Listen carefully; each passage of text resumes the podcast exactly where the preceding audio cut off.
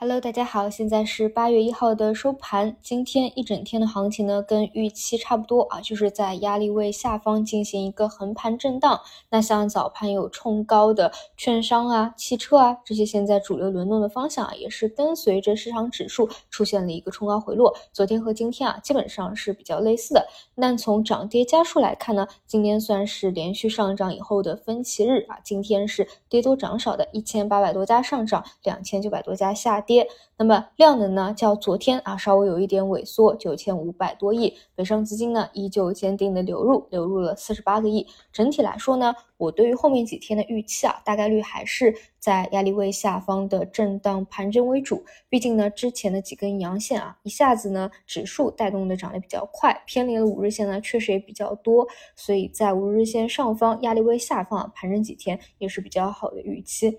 那么这里呢，还是那个观点啊，方向比较好的，尤其是现在主流方向啊，或者低位低估方向的吃筹啊，尽量不要因为几天的上下波动啊，过早的去下车。其实本身呢，你看，其实市场的波动也不大，对吧？也没有说很深入的进行一个调整，理论上呢，也不会说立马就下的给它筹码给抛出去的。另外呢，也是一个选择方向的好的时候啊，大家可以在震荡这几天的时候看看，觉得后面如果继续看好向上的话，哪些方向能够带，对吧？那就比如说昨天说的医药啊，因为反腐，昨天跌的比较多。今天呢，也有个别的个股啊下跌的比较多。其实像这种板块呢，过去几年啊，真的已经是跌的非常之透了，空间上和时间上。所以我觉得不妨呢，后续也可以多跟踪和关心一下他们。尤其啊是在持续的低位盘整以后，再来一个所谓的利空在下跌啊，某个时间点啊是能够产生比较好的机会的。就像上周的大金融啊、沪深三百啊，不都也是从低位低估里面慢慢的起来吗？无非就是缺一个契机而已啊，这是市场整体的。那么如果说要说题材的话啊，如果大家有兴趣、有时间去。研究一下的话，那就是这个室温超导。我今天收盘以后，应该也会花点时间去看一下。具体的可能没有这么好理解啊，所以大家可以自行找一些视频啊，了解一下。总之来说啊，如果这个室温常压超导材料有突破的话，那么对于各个行业可能都会有一些比较深的变革，比如说交通啊、能源传输啊。